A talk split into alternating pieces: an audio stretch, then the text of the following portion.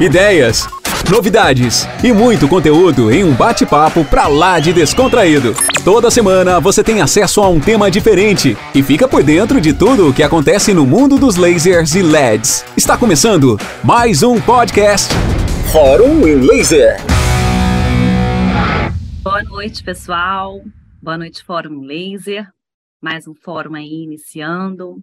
Mais um dia, mais uma noite de muito conhecimento. Que bom ter vocês aqui, alunos em laser, e aqueles alunos novos aí que estão chegando. Sejam muito bem-vindos, sempre muito bom tê-los aqui. Hoje o assunto é a fotobiomodulação na medicina veterinária, onde então vamos abordar sobre o tratamento de feridas. Sabemos aí que as feridas, né, são sempre, temos aí respostas sempre muito satisfatórias com a fotobiomodulação.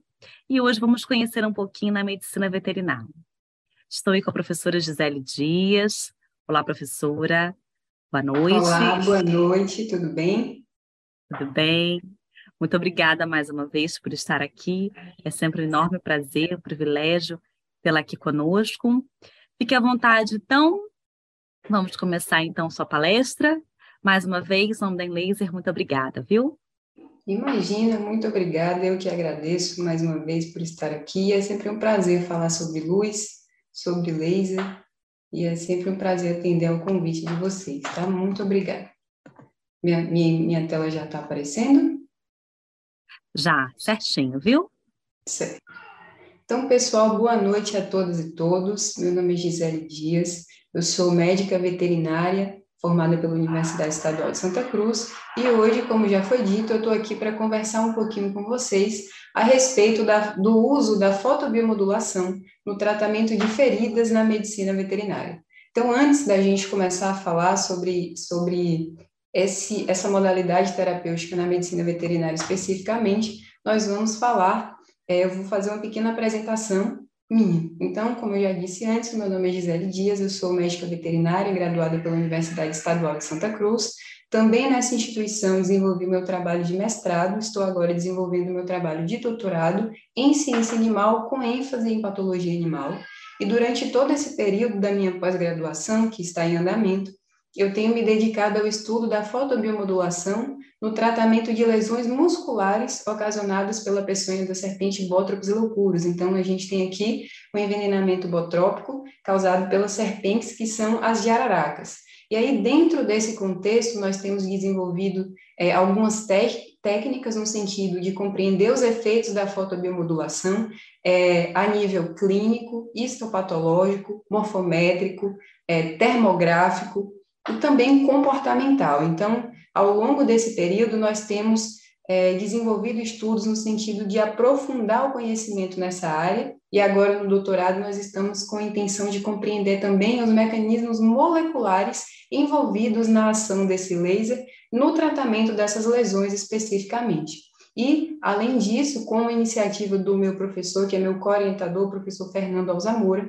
nós temos o Hospilaser, que é uma iniciativa desse professor, no sentido de atender animais de diferentes espécies que tenham como demanda tratamentos com a fotobiomodulação. Então, diversas situações em que a fotobiomodulação se aplica como modalidade terapêutica, nós temos a possibilidade de atender esses animais na clínica. Então, a gente desenvolve também esse trabalho e, inclusive, mais à frente, ao longo da minha apresentação, eu vou trazer aqui para vocês alguns desses casos envolvendo, nesse caso, então, as feridas. E aí, para a gente começar a falar sobre o uso da fotobiomodulação no tratamento de feridas, é importante a gente destacar a, a, a forma como essas feridas elas aparecem, a intensidade e a quantidade de vezes.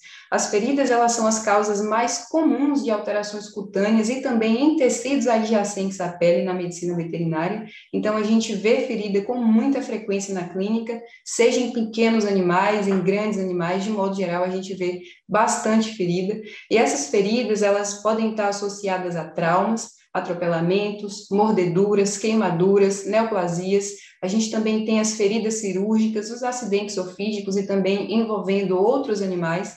E algumas doenças infecciosas, por exemplo, também podem levar ao surgimento de feridas.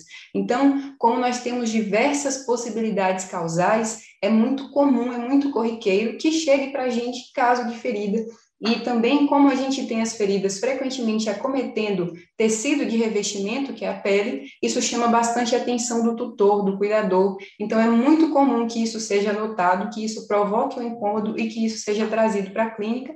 E nesse contexto, a gente consegue, com alguma frequência, atender esses pacientes, utilizar esses protocolos e obter sucesso. E o manejo de feridas em animais ele é considerado complexo porque ele é um, ele é um tratamento, ele é um manejo multifatorial. Ou seja, ele depende de muitas coisas. Ele depende da causa daquela ferida, depende de quanto tempo tem que aquela ferida começou, de qual manejo já foi iniciado ali naquele processo, da espécie animal. Então, depende de muitas coisas, depende também da profundidade da lesão, do local da lesão e de diversos outros fatores. Por isso, o manejo de feridas ele é considerado complexo e tem se desenvolvido muitos estudos na tentativa de trazer, então, é, abordagens alternativas, e nesse contexto a gente tem, então, a utilização da fotobiomodulação como alternativa. Então, ainda falando e pensando no reparo tecidual, a gente tem que quando nós temos uma ferida, além do tecido de revestimento, que é a pele, além do tecido uh, cutâneo, nós podemos ter o acometimento também de diversos tipos celulares, de diversos outros tecidos. Então, nós temos tecido vascular sendo afetado, tem tecido conjuntivo, tem tecido muscular. Então, é preciso que, para o reparo tecidual acontecer de forma satisfatória, nós tenhamos a proliferação de diversos tipos celulares. Então, por isso, ele é um processo complexo. Além disso, nós precisamos que as células íntegras remanescentes, bem como o endotélio vascular, eles tenham capacidade de desenvolvimento adequado para que a gente consiga a reconstituição, voltar a ter a atividade desse tecido de forma fisiológica e satisfatória. E principalmente, pensando aí em endotélio vascular, nós vamos ter com a integridade o, a com o estímulo à atividade desse endotélio vascular, nós vamos ter a possibilidade de manter os níveis adequados de nutrientes e oxigênio nesse tecido, que é um outro ponto extremamente importante para que nós tenhamos o reparo tecidual, a reconstituição das características fisiológicas de nossas células. Então, é preciso que tudo isso esteja acontecendo simultaneamente, isso seja mantido e seja estimulado simultaneamente e, além disso, uma outra característica que a gente precisa considerar quando a gente pensa em reparo tecidual são as características intrínsecas, ou seja, por exemplo, a capacidade proliferativa intrínseca de cada tecido, bem como a presença de células tronco naquele tecido, que vão favorecer o surgimento de novas células, e isso vai fazer com que nós tenhamos a reconstituição tecidual. No caso da pele, por exemplo, nós temos uma boa capacidade proliferativa, uma boa capacidade de reconstituição, justamente porque é um tecido que está em constante renovação. Mas existem outros tecidos, tecidos mais profundos, por exemplo, que não regeneram, não se reconstituem tão rapidamente. E é justamente por isso que a fotobiomodulação é um tratamento muito bacana, que tem resultados muito interessantes, porque a gente tem condição de atingir diversas camadas teciduais e estimular esse desenvolvimento, como a gente vai ver um pouquinho à frente. E aí, ainda só para fazer um resumo ainda que de forma simplificada, é importante a gente ter noção das fases do processo de reparo tecidual para a gente compreender como que o nosso tratamento vai atuar naquela determinada fase, naquele determinado é, momento do tratamento em que a gente vai realizar. Então, inicialmente, de forma didática, o processo é, de reparo tecidual, ele é dividido em três fases, sendo a primeira delas a fase inflamatória, que é aquela fase que se desenvolve imediatamente após a injúria, ou seja, o momento inicial da nossa lesão. Tem-se o insulto, então, a partir disso, tem-se a resposta inflamatória. É uma fase que é caracterizada por uma vasoconstrição inicial, com a ativação da cascata de coagulação, seguida de quinotaxia, ou seja, a gente tem o recrutamento de células inflamatórias. Mas, além disso, ao longo desse processo, dessa resposta inflamatória, nós temos a liberação de diversas moléculas que são mediadoras inflamatórias, como tromboxanos, fosfolipases, que vão tam também favorecer o aumento da permeabilidade vascular. Então, nessa fase inicial, a gente tem muitos eventos exudativos, ou seja, nessa fase inicial, a ferida está mais úmida. Então, a gente precisa ter cuidado com o processo de contaminação, de infecção. A gente precisa fazer a limpeza adequadamente, manter essa ferida seca e fazer a cobertura de maneira adequada. A fase que vem em sequência é a fase proliferativa. Ela acontece por volta de quatro dias após o, o insulto, então ela sucede a fase inflamatória e ela é caracterizada pela epitelização, angiogênese, formação de tecido de granulação e deposição de colágeno. Então, essa aqui é uma fase em que a gente começa a ter uma reconstituição, uma renovação tecidual, e isso vai ser estimulado pelo laser também quando a gente é, iniciar o nosso protocolo. E a terceira fase é a fase de maturação ou remodelamento, que é caracterizada pela deposição do colágeno de maneira organizada. Então, o que, é importante acontecer? A gente precisa, nessa fase, que haja um equilíbrio entre a síntese de nova matriz e a lise da matriz antiga. Por quê? Porque o colágeno que é depositado durante a fase proliferativa é um, é um colágeno mais robusto, é um, um, um, colágeno mais grosseiro, que é o, o colágeno do tipo 3. Na terceira fase, a gente começa a ter uma lise do colágeno do tipo 3, em detrimento de uma maior deposição do colágeno do tipo 1, que ele é um colágeno mais é, modelado, digamos assim, então a gente começa a ter essa reconstituição tecidual propriamente dita e um remodelamento daquela região que foi lesionada. Então é legal que a gente entenda esse, essas fases do processo para a gente entender como que o laser vai ajudar nas diferentes fases do tratamento, e isso é muito bacana. E aí, pensando é, em todas, é, toda essa complexidade do processo de lesão e reparo tecidual, a gente tem já desenvolvido diversos estudos pensando em alternativas de tratamento e a fotobiomodulação é uma delas. E aí nós temos diversos trabalhos científicos que utilizam o modelo animal como para experimentação e tem resultados muito satisfatórios. Nós temos trabalhos também específicos na medicina veterinária, inclusive temos esse livro que é muito bacana, ele traz aí mecanismos, fundamentos, aplicações, casos clínicos na medicina veterinária e a gente pode usar isso como referência para a nossa prática para a nossa conduta. E nesse livro nós temos também uma abordagem histórica, e aí a gente consegue perceber, por exemplo, que o primeiro registro científico do uso da fotobiomodulação foi feito em animais, então em camundongos, e aí ela foi feita por Mestre em 1967, então já há bastante tempo. O objetivo principal aqui não era o tratamento de feridas, na verdade, tinha-se a intenção de fazer um tratamento de células tumorais que foram implantadas cirurgicamente observou-se que não houve uma resposta em relação a essas células tumorais, mas houve crescimento de pelos e também a cicatrização da ferida que foi realizada para a implantação dessas células tumorais. E a partir de então é que se começou a observar os efeitos estimulatórios dessa técnica e começou-se a realizar outros estudos, diversos estudos nesse sentido. E aí nós temos fundamentação teórica e científica para poder fazer isso, e nós temos muitos mecanismos de ação envolvidos na atuação da fotobiomodulação. Aqui eu criei um esqueminha básico só para a gente pensar nos principais efeitos do laser. São diversos, eu trouxe aqui alguns para a gente pensar naqueles que estão associados justamente às fases do processo de reparo tecidual que eu acabei de falar. Então, a gente tem que, quando está estabelecida uma injúria, sempre no tecido lesado, a gente vai iniciar o nosso protocolo com a, com a luz, com a luz laser. E essa luz laser, ela tem um, um espectro de atuação bastante amplo, ela vai atingir tanto membrana plasmática quanto, quanto organelas. Dentro da, do quesito de organelas, a gente tem um efeito mais pronunciado, digamos assim, sobre as mitocôndrias, isso porque a gente vai ter uma, uma restabilização, um restabelecimento, na verdade, da atividade metabólica dessas mitocôndrias, pensando principalmente em cadeia respiratória, mas além disso, a gente tem via estimulação de mitocôndria a liberação de diversas moléculas que vão fazer feedback positivo via núcleo. Para a liberação do fator nuclear kappa B, que é um fator de transcrição, ele vai ativar o, o promotor de genes nuclear, e a partir de então a gente vai ter o estímulo à produção de várias moléculas, várias proteínas, que vão atuar nesse processo inflamatório, nesse processo de reparo tecidual.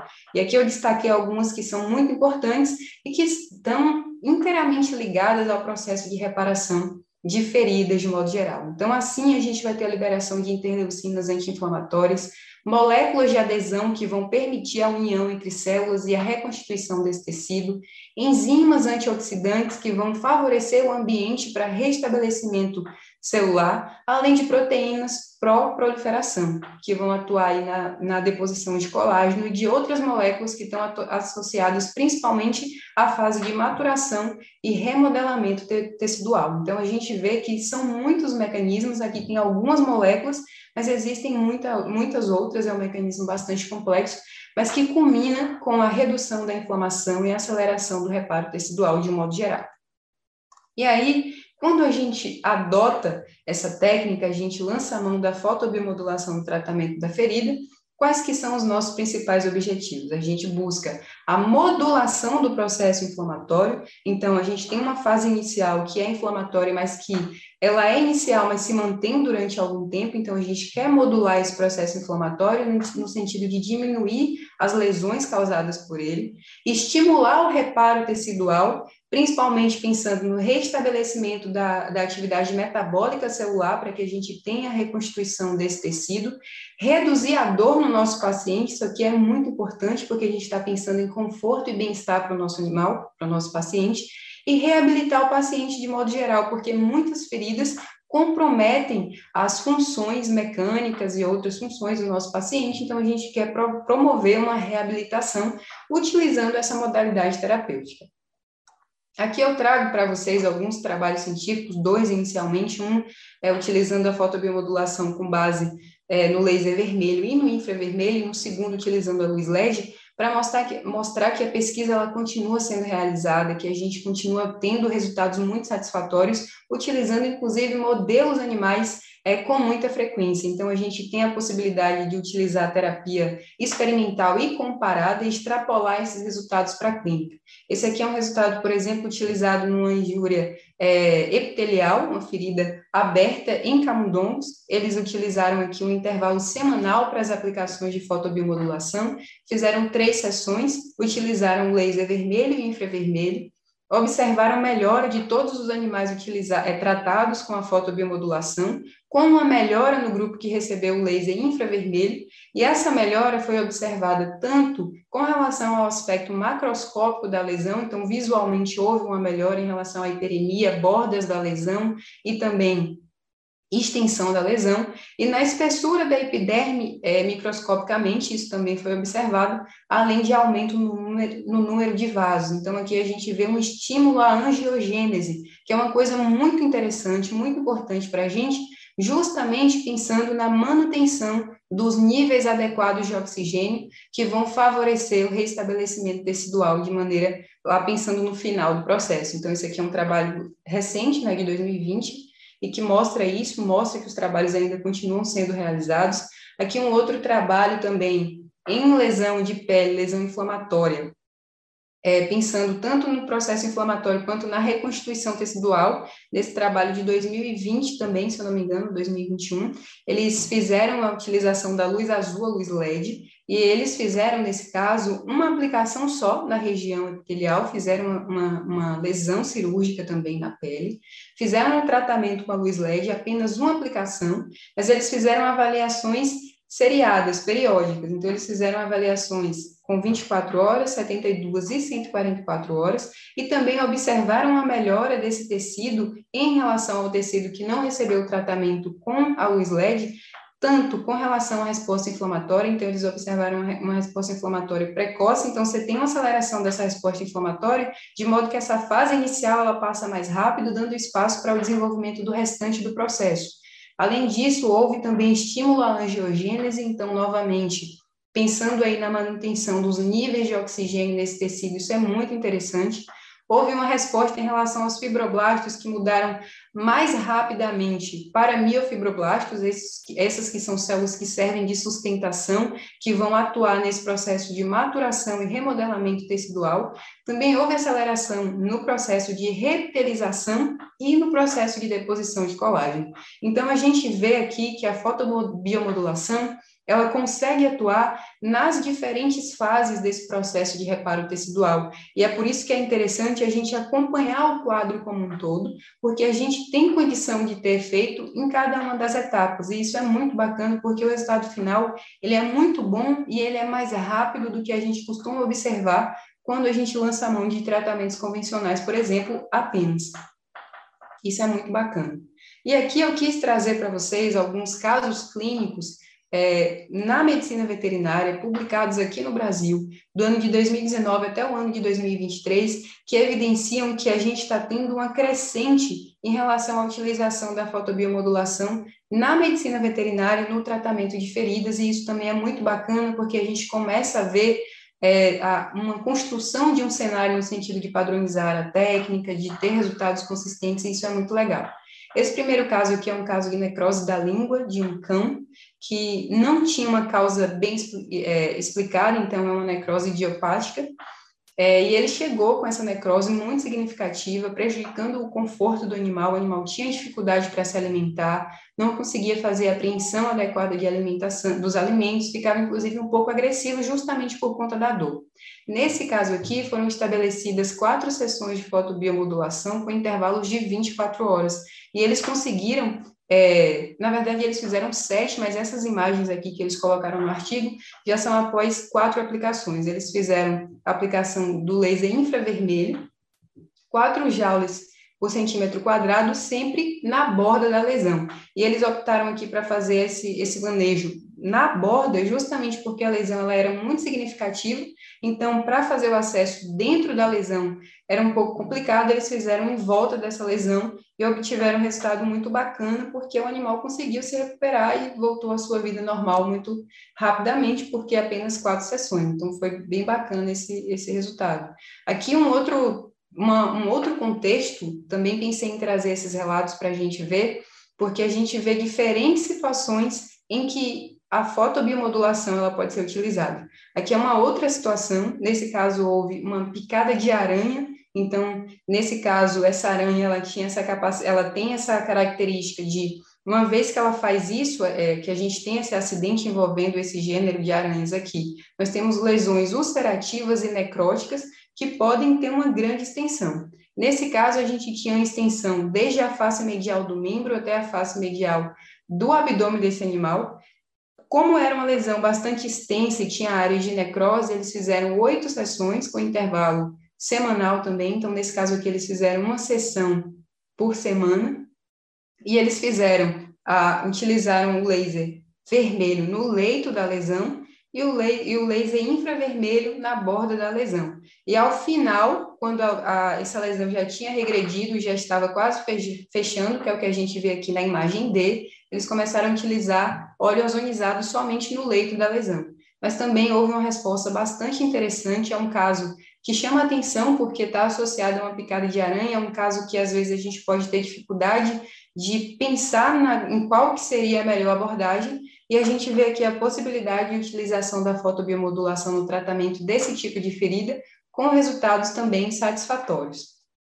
Aqui um outro caso, nesse caso é um, um, um cãozinho da, da raça Spitz alemã, sofreu uma queimadura acidental aqui na região dorsal, e aí é uma queimadura profunda, e nesse caso eles fizeram três semanas também de aplicação, também com intervalo aí de aplicação de uma semana, então foram três sessões, eles optaram por fazer o laser vermelho no leito da lesão, e o laser infravermelho na borda da lesão. Então, na primeira imagem à esquerda, a gente tem essa lesão no momento inicial, depois, com o passar do tempo, as três sessões, de modo que na última sessão a gente já vê, já observa, inclusive, o crescimento de pelo ali naquela região dorsal, ocupando o espaço que antes era a queimadura, evidenciando também que esse tratamento foi um protocolo que, que, que levou a resultados satisfatórios também no contexto de feridas na medicina veterinária.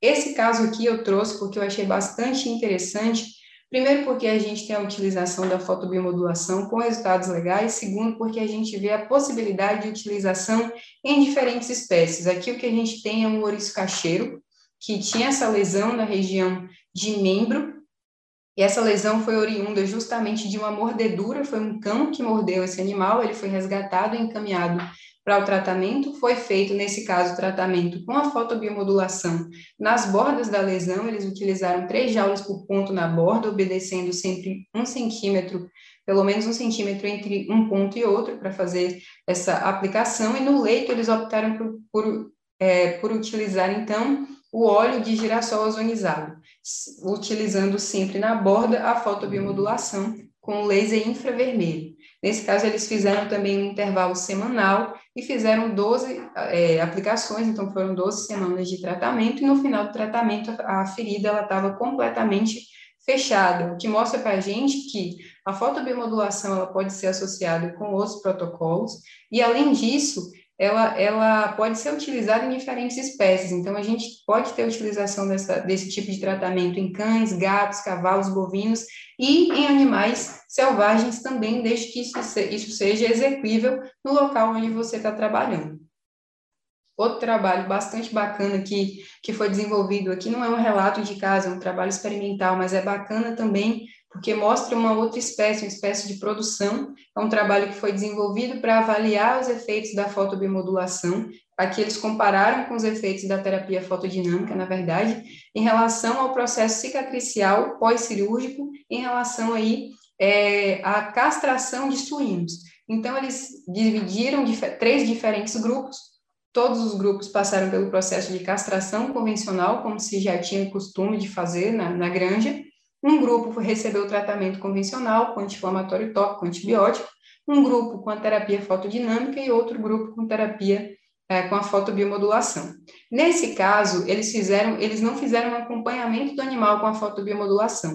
Eles fizeram uma única sessão no pós-cirúrgico imediato e é, depois disso eles fizeram as avaliações nesses diferentes grupos. Eles observaram que os animais que receberam a, a terapia fotodinâmica, os animais que receberam fotobiomodulação, tiveram uma melhora em relação àqueles que receberam apenas o tratamento convencional. E quando eles voltaram para avaliar, eles não observaram diferença entre a PDT, a terapia fotodinâmica, e a fotobiomodulação. Eu trouxe esse trabalho aqui porque ele é bacana porque mostra a possibilidade de, de aplicação em espécies de produção, num, num momento pós-cirúrgico, um pós-cirúrgico imediato, e também porque isso aqui chama a atenção da gente para a importância de fazer a intervenção com a fotobiomodulação imediatamente após, por exemplo, o processo cirúrgico. Isso é muito bacana. Nesse caso aqui, por exemplo, eles fizeram apenas uma aplicação, mas eles conseguiram fazer logo depois da cirurgia. Às vezes, a gente não tem condição, por exemplo, de acompanhar um paciente durante todo o processo de recuperação no pós-cirúrgico. Mas se a gente conseguir fazer essa primeira sessão e deixar as instruções de tratamento convencional, por exemplo, para o pós-cirúrgico depois daquela sua aplicação, isso com certeza já vai acelerar o processo de reparo, já vai diminuir a inflamação, porque a luz laser, dentre os diversos efeitos que ela tem, ela também tem o um efeito citoprotetor. Então, se a gente entra com a sessão no, no pós-cirúrgico imediato, a gente evita que alguns danos que iriam se desenvolver na ausência dessa, dessa medida, dessa, dessa sessão, eles se desenvolvam. E foi isso que observou-se aqui. Eles fizeram apenas uma sessão, mas ainda assim houve melhora do processo cicatricial e inflamatório em relação àquele grupo que não recebeu a fotobiomodulação. E aqui eu trago só um último trabalho, esse trabalho que foi publicado agora em 2023, que na verdade é uma revisão sistemática que faz uma abordagem sobre a fotobiomodulação na medicina veterinária de modo geral, e dentro desse artigo eles têm um tópico específico para lesões de pele e feridas. E aí, dentro desse tópico, eles trazem que foram avaliados 19 artigos sobre tratamento de feridas. Todos esses artigos foram baseados em estudos clínicos randomizados e controlados, e aí, nesse contexto, foram avaliados 11 estudos envolvendo cães e oito estudos envolvendo equinos. Então, aqui a gente não está falando só de experimental e comparada. Aqui a gente está tá falando de trabalhos que envolveram animais domésticos mesmo. Então, a gente teve cães e equinos sendo é, utilizados aqui. A maioria dos estudos avaliaram, então, avaliou, então, a cicatrização de feridas ou a absorção de energia do laser pelo tecido, observou-se na maioria dos trabalhos que houve aceleração desse processo cicatricial. E, no final disso, é, embora tenha se observado que os resultados eles foram satisfatórios, que houve uma aceleração da cicatrização, observou-se que há necessidade ainda de novos estudos, de aprimoramento das técnicas, no sentido de que a gente precisa ter uma padronização, a gente precisa saber mais ou menos como fazer em cada caso. Mas, de toda forma, ficou claro que é satisfatório e estimula-se agora o registro de novos estudos, de novas técnicas, para que a gente possa cada vez mais ampliar os horizontes e o alcance dessa técnica. E agora, eu vou falar sobre a aplicação prática dessa técnica. O que, que a gente precisa considerar quando a gente recebe um paciente que tem uma ferida e que a gente pretende estabelecer o protocolo à base da fotobiomodulação.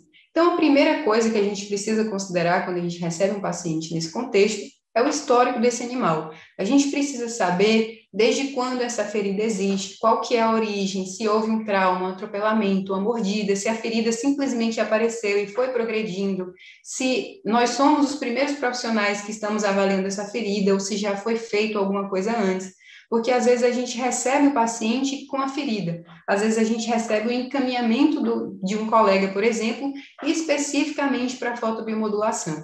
Então, o nosso histórico ele precisa funcionar no sentido de a gente tentar compreender o que causou aquela lesão, em que estágio do processo de reparo tecidual aquela lesão está, para que a gente consiga entender qual que é o papel da fotobiomodulação naquele momento. Por que, que eu vou utilizar aquele, aquele protocolo? O que, que eu vou fazer com o meu laser naquele momento? Outra coisa que é extremamente importante, extremamente, muito importante mesmo, é o diagnóstico da lesão. Por quê? Aqui eu trouxe um quadro que eu diria que é até clássico, que são duas imagens, na verdade. Eu tenho aqui na esquerda um gato com uma ferida no plano nasal e à direita um outro gato também com uma ferida no plano nasal. Embora elas tenham tamanhos diferentes, de forma geral, o que a gente tem aqui, o que a gente pode descrever aqui é uma lesão ulcerativa que se localiza na, no plano nasal de um gato, que tem o aspecto hiperêmico, eventualmente pode ter áreas de hemorragia, por exemplo. E elas têm aspectos muito parecidos. Só que aí, quando a gente vai ver qual que é o diagnóstico de cada uma delas, a gente tem que na esquerda a gente tem um quadro de esporotricose e na direita a gente tem um quadro de carcinoma de células escamosas. A esporotricose é uma doença infecciosa causada por um fungo, é inclusive uma zoonose, e ela é sabidamente tratável com a fotobiomodulação, tem resultados satisfatórios. A gente, inclusive, tem resultados satisfatórios quando utiliza-se inicialmente a terapia fotodinâmica para diminuir, para eliminar os agentes microbianos envolvidos, que nesse caso são fungos, e depois utilizando a fotobiomodulação para o reparo tecidual e redução da inflamação, ao passo que Carcinoma de células escamosas é uma alteração neoplásica, uma alteração neoplásica maligna. Nesse caso aqui, o que a gente tem é um quadro de proliferação celular. Então, nessa situação, a gente ainda não sabe ao certo, não conhece ao certo os efeitos da fotobiomodulação. Nesse caso, não é seguro, não é o mais adequado utilizar a fotobiomodulação quando você tem um processo proliferativo, processo neoplásico, porque a, a luz, nesse caso, a energia destinada a esse tecido, pode favorecer o desenvolvimento, aumentar o desenvolvimento dessas células. Então, a gente precisa ter convicção, a gente precisa saber qual que é o diagnóstico, para evitar que a gente cause prejuízo ao nosso paciente, e sabendo o diagnóstico, a gente vai saber se a nossa técnica ela é aplicável, se a gente vai associar essa técnica com alguma outra coisa, enfim. Então, é sempre muito importante fazer o diagnóstico, e a maioria da, dos diagnósticos de lesão é, envolvendo ferida, você consegue fazer com citologia ou com biópsia simples, então é tranquilo de fazer, e feito isso, a gente consegue proceder com o, as próximas etapas. Outra coisa que a gente precisa é, considerar quando a gente vai estabelecer o nosso protocolo de terapia é o comprimento de onda que a gente vai utilizar. Então, quando a gente pensa em fotobiomodulação, existem diversos comprimentos de onda disponíveis. A gente pode usar o vermelho, o infravermelho, o azul, o verde, o âmbar, enfim, são vários comprimentos. De forma mais convencional, a gente utiliza predominantemente o vermelho e o infravermelho, podendo utilizar também com alguma frequência a luz azul.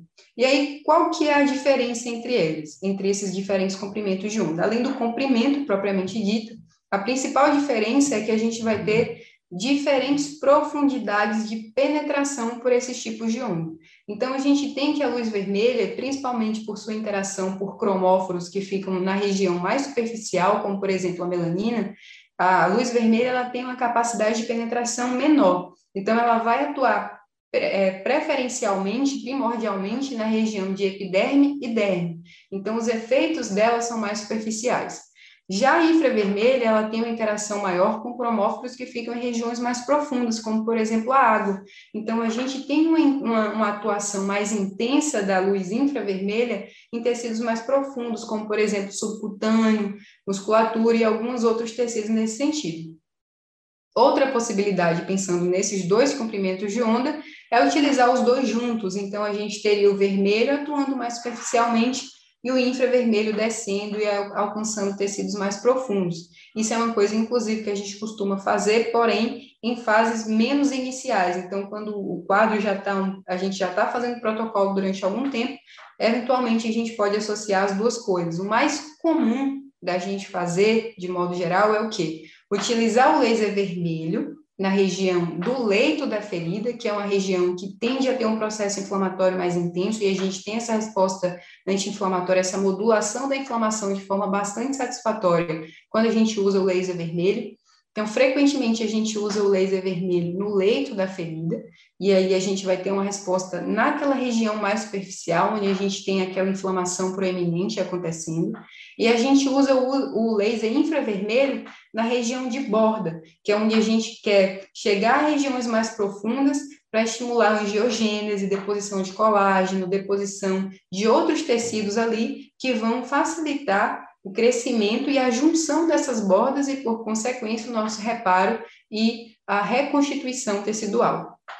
Outra coisa que é bacana também, é uma outra possibilidade, pensando em um comprimento de onda nesse contexto, é a utilização da luz LED, da luz azul, porque ela tem a capacidade, em algumas situações, de atuar ela tem alguma atividade antimicrobiana. Então, em algumas situações, alguns estudos demonstram que é possível utilizar a luz LED numa fase inicial em que você tem uma ferida infectada e depois você começa a utilizar outros diferentes comprimentos de onda. Então, é legal compreender que não necessariamente a gente precisa usar só um comprimento de onda e nem necessariamente a gente precisa usar durante todo o protocolo os mesmos comprimentos. A gente pode fazer uma associação entre técnicas para que a gente consiga modular o processo com base na fase em que a gente está encarando ali naquele momento. Outra coisa que é muito bacana da gente pensar, da gente considerar quando a gente vai fazer isso, é a quantidade de energia que a gente vai direcionar para o tecido. Existe aqui uma lei que a gente leva muito em consideração, que é a lei de Arlen-Schultz, que postula o seguinte: é como se a gente compreendesse assim, que menos é mais. Quando a gente pensa na energia luminosa, menos é mais. O que, que isso quer dizer? Quer dizer que quando a gente tem o fornecimento de uma energia mais baixa, de uma densidade energética menor, entre aí 1 e 4 joules, por exemplo, a gente tem um efeito estimulatório. Então, aqui a gente vai ter uma resposta para a proliferação, vai reduzir, reduzir a inflamação. Aqui a gente tem uma resposta é, estimulatória. Quando a gente fornece uma quantidade maior, uma densidade maior de energia, a gente tem um efeito inibitório. Então, aqui, por exemplo, é o que você, quando você usa uma energia muito alta, pensando, por exemplo, em inibir uma dor aguda que é muito intensa. Mas para a gente que vai tratar ferida, principalmente ferida aguda, nós vamos pensar no princípio de que menos é mais, a gente não precisa fornecer uma grande quantidade de energia. A gente precisa gerar, fornecer energia para que as células reconstituam-se, para que elas consigam ter o restabelecimento da sua atividade metabólica e, por consequência, desenvolver adequadamente as etapas do reparo tecidual. E aqui, o tempo de início, eu trouxe essa imagem, que até é uma imagem do trabalho da gente, só para mostrar que a gente tende a ter aqui em roxo, não sei se vocês conseguem ver bem, mas em roxinho a gente tem vários pontinhos nas imagens que são as células inflamatórias. Aqui na direita, a gente tem o grupo controle e depois os grupos tratados com diferentes comprimentos de onda, sendo vermelho, infravermelho e vermelho mais infra. E aqui a gente consegue observar que no momento inicial a gente tem uma quantidade maior de células inflamatórias e uma redução gradual dessas células, de modo que em 144 horas aqui, que seria o último tempo de avaliação, a gente já vê pouquíssima célula inflamatória.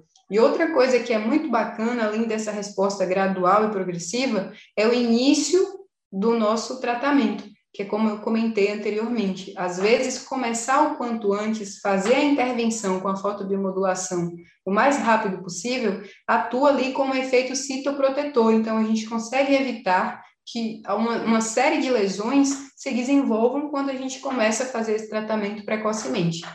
E aqui só mais uma imagem também do trabalho da gente, que mostra, na verdade, a deposição gradual de colágeno.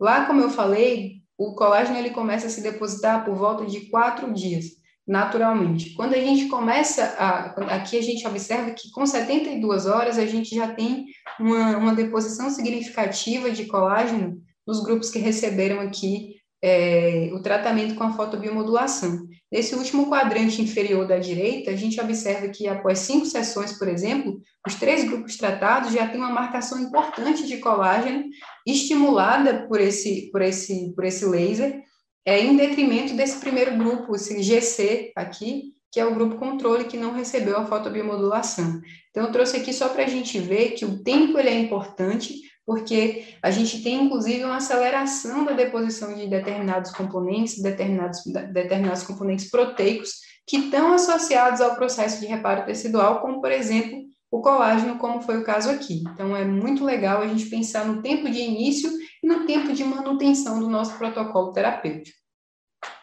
Outra coisa que é muito importante considerar é, são as estruturas adjacentes. Como assim?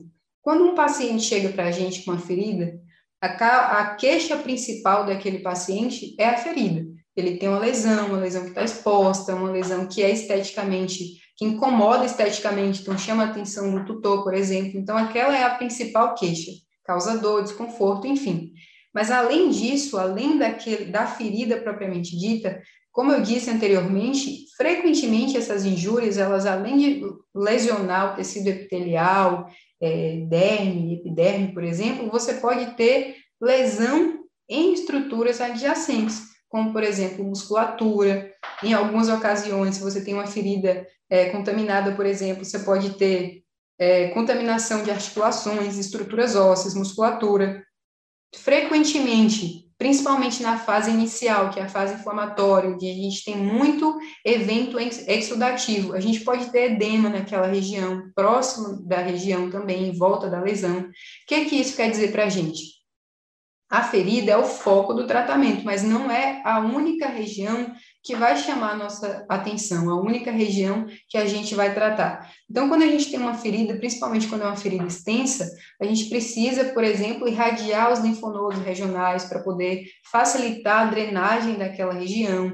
Eventualmente, pode ser necessário irradiar musculatura, irradiar tendões e ligamentos, a depender da extensão, do local daquela lesão, irradiar articulações, a depender da profundidade da nossa lesão e da característica dessa lesão. Então, a gente precisa pensar no paciente como um todo, tratar a ferida, mas tratar também as estruturas adjacentes àquela ferida que podem estar afetadas e tratar sistemicamente o paciente quando isso for conveniente também, quando for necessário. E aqui, só para reforçar, novamente, a gente precisa ter claros os nossos objetivos. Quando a gente vai fazer um tratamento à base de fotobiomodulação, a gente quer modular o processo inflamatório, estimular o reparo tecidual, e aqui eu chamei a atenção para a redução da dor justamente porque, como eu disse, geralmente em tratamento de feridas a gente utiliza energias mais baixas. Então, a redução da dor aqui, normalmente, ela é resultado da nossa modulação do processo inflamatório e estímulo ao reparo tecidual. A gente não precisa necessariamente, por exemplo, entrar com uma quantidade muito grande de energia para inibir aquele tecido e fazer com que você tenha uma redução de dor instantânea no, na ferida. Normalmente, você vai modular o processo inflamatório, você vai ter uma resposta bacana e, por consequência, você tem a redução da dor a longo prazo de maneira permanente porque na verdade você está tá resolvendo o seu problema que está causando a dor. Então a gente tem a redução da dor de maneira gradual também e como resultado desses outros efeitos que a gente também tem. E por fim a gente tem a reabilitação do paciente como efeito de todas essas atividades aí que o laser ele, ele tem. E agora, como eu falei para vocês, eu vou mostrar aqui algumas é, aplicações práticas, algumas situações que a gente atende, a gente tem a possibilidade de acompanhar. Esse primeiro caso que eu trouxe para vocês aqui é o caso do Zeus, que ele é um pastor alemão, ele é um animal que sofria maus tratos e depois foi abandonado e foi resgatado. E quando ele foi abandonado, ele foi mantido em uma área aberta e ele ficou preso a uma corrente de metal. E o Zeus ele também é cego, então ele respondia muito intensamente aos estímulos é, auditivos que ele tinha e ele tentava muito é, se soltar. E aí, justamente por essa questão abrasiva da corrente na região do pescoço, ele adquiriu essa lesão na região cervical, uma ferida grande, profunda, e a gente fez o tratamento com a fotobiomodulação nos Zeus, é, sempre fazendo aí borda com infravermelho e leito com laser vermelho, nós, nós acompanhamos essa, essa ferida, sempre fazendo mensurações, medindo o tamanho dessa ferida, fazendo registro fotográfico, isso é uma coisa que eu também chamo a atenção, é bacana a gente sempre medir as lesões que a gente está avaliando para poder acompanhar o progresso do nosso caso. E aí a gente conseguiu, com algumas sessões, fazer esse tratamento dos EUS e promover o fechamento completo dessa região, crescimento de pelo. Acho que aqui na foto do meio a gente consegue ver que a ferida já estava fechada. E aqui eu trouxe só um videozinho para a gente conseguir ver a aplicação é bem curtinha, ficou em preto e branco, mas acho que dá para ver ali a aplicação da luz no leito da ferida. E uma coisa que é interessante também de falar é que às vezes quando o animal ele não deixa a gente fazer a aplicação pontual, ponto por ponto, a gente pode é, avaliar quantos pontos seriam realizados naquela área e fazer a, a, o fornecimento dessa energia na forma de varredura, que aí a gente consegue contemplar toda aquela área da lesão que a gente busca é, tratar. E aqui o Zeus foi um caso bacana, porque foi uma ferida bastante grande e profunda, e a gente conseguiu fechar com algumas sessões, então mostrando a efetividade desse tratamento. Aqui é o Dudu, que é um cão da raça Yorkshire. A gente, eu recebi, a gente recebeu esse cão encaminhado de uma colega, ele foi, ele foi para uma clínica e aí tinha essa ferida, ela começou o tratamento convencional e encaminhou para o tratamento com a fotobiomodulação. Essa ferida, na verdade, ela é idiopática porque a tutora não sabia dizer qual que foi o motivo dessa ferida. Na verdade, ela falou que inicialmente ela observou que havia uma umidade na face do animal, um mau cheiro, mas ela não sabia o que que era. Aí ele foi para o banho tosa e quando foi feita a tosa do animal, observou-se que tinha uma ferida e aí inicialmente fez a remoção das bordas que estavam necróticas e a partir de então a gente entrou com tratamento com a fotobiomodulação e a gente conseguiu fazer esse tratamento com cinco sessões com intervalo semanal, também fazendo é, uma, um comprimento de onda no leito e outro na borda, no final, a gente conseguiu fazer a associação também entre os dois comprimentos de onda, quando essa ferida já estava quase fechada, e aí, depois de cinco sessões, a ferida já estava fechada, sem umidade. Lembrando que, nesse caso, a tutora manteve o tratamento que foi estabelecido pela colega anteriormente, então, ela fazia limpezas três vezes ao dia, fazia a cobertura, como foi indicado inicialmente, e a gente fazia a fotobiomodulação semanalmente. Aqui é um exemplo que é simples, na verdade, mas eu trouxe porque é bacana da gente ver que aplicações é, no período pós-cirúrgico, elas são muito comuns, são muito frequentes. Aqui é um caso é, que é muito corriqueiro, na verdade, essa daqui é a amarela, é uma cadela que fez uma cirurgia é, para correção de otohematoma, o otohematoma que é uma alteração caracterizada pelo acúmulo de sangue no pavilhão auricular, que cursa com dor, inflamação e edema, e aí ela fez essa cirurgia para correção dessa alteração e logo em sequência a gente começou o tratamento com a fotobiomodulação dos dois lados da orelha e aqui o nosso objetivo era atuar sobre a ferida cirúrgica, reduzindo a inflamação e acelerando o reparo, mas também fazendo avaliação do pavilhão como um todo, fazendo tratamento do pavilhão como um todo, porque é comum que a gente tenha bastante edema nessas situações no período pós-cirúrgico. Então, a gente entrou com a fotobiomodulação e o que se observou é que houve uma aceleração desse processo mesmo de cicatrização, de forma que estava previsto para tirar os pontos por volta de 12 a 15 dias e a gente conseguiu deixar essa ferida bem sequinha aí por volta de 6 a 8. Então, foi bem tranquilo e ela se recuperou bastante rápido. Aqui também só um videozinho mostrando a luz passando pelo pavilhão auricular, mostrando essa aplicação. Lembrando que eu trouxe esse caso da, da amarela, que é uma cirurgia de autohematoma, mas que o pós-operatório é uma situação em que a gente pode frequentemente fazer em diferentes situações, então é muito comum, e como eu disse anteriormente, o mais bacana é que a gente consiga fazer essas aplicações no pós-cirúrgico imediato. Então, ah, mas eu não vou conseguir fazer o acompanhamento do paciente no pós-cirúrgico todo. Mas se você conseguir, logo após a cirurgia, fazer pelo menos uma sessão, isso já vai ajudar o animal a se recuperar. Isso já tem efeito, isso é bacana. Então, às vezes, uma sessão já faz a diferença e é importante para que você tenha um resultado final bom até é, quando você adiciona o tratamento convencional aí nesse contexto. Aqui uma outra, um outro caso que, na verdade, eu até trouxe esse caso anteriormente, quando eu fui falar de LIB, eu trouxe ele novamente justamente porque ele é um caso bastante completo. Esse aqui é um caso é o olímpico, é o equino, que teve uma lesão, uma laceração na região do membro anterior, foi uma ferida muito grande que se estendia até a região distal do membro anterior. E aqui é um caso em que a gente tem o exemplo de possibilidade de utilização de diferentes técnicas, de diferentes formas, de utilizar o laser da gente, o aparelho da gente de diferentes formas. Essa foi uma ferida que chegou contaminada, então a gente lançou mão da terapia fotodinâmica, a gente utilizou a luz LED e a gente utilizou também a fotobiomodulação, tanto o comprimento de onda vermelho quanto o infravermelho e também os dois associados. E a gente teve sucesso, era um, era um caso bastante desafiador, é, tinha-se a, a, dúvida se essa ferida ia fechar, se ia haver regressão, se a gente ia ter sucesso. E com um trabalho de equipe muito bem feito, deu tudo certo, o paciente teve alta e já está de volta na propriedade. Então, aqui é um caso que é legal da gente ver a interação entre essas técnicas.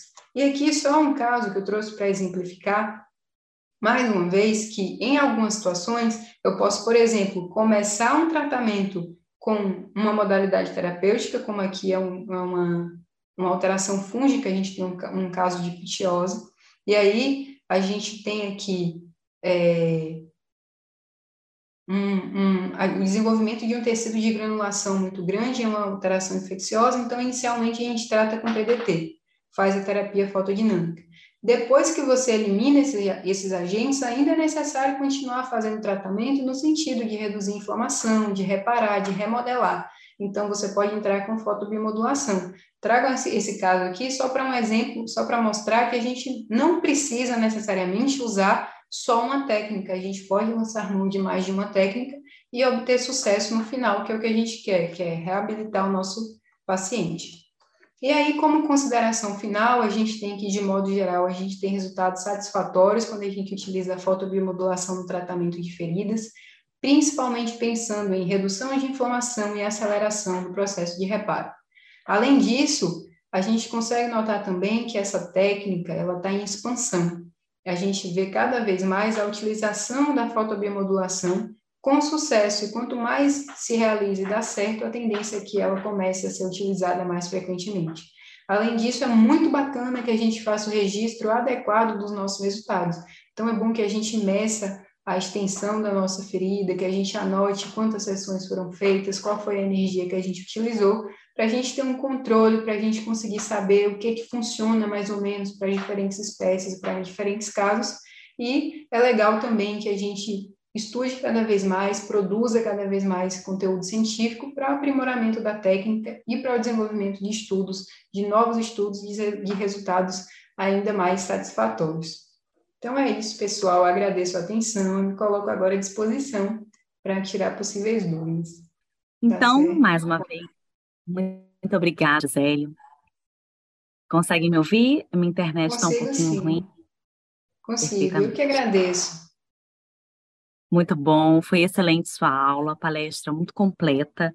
Então, em nome da Enlaser, quero te agradecer mais uma vez e te encontro em uma nova oportunidade aí que surgir em um tema relacionado aí à medicina veterinária.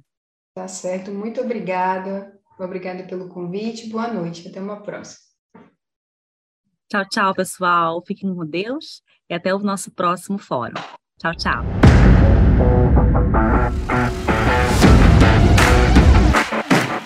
A InLaser apresentou mais um podcast Fórum InLaser um conteúdo exclusivo para você que é nosso aluno. Obrigado por nos ouvir. Até o próximo!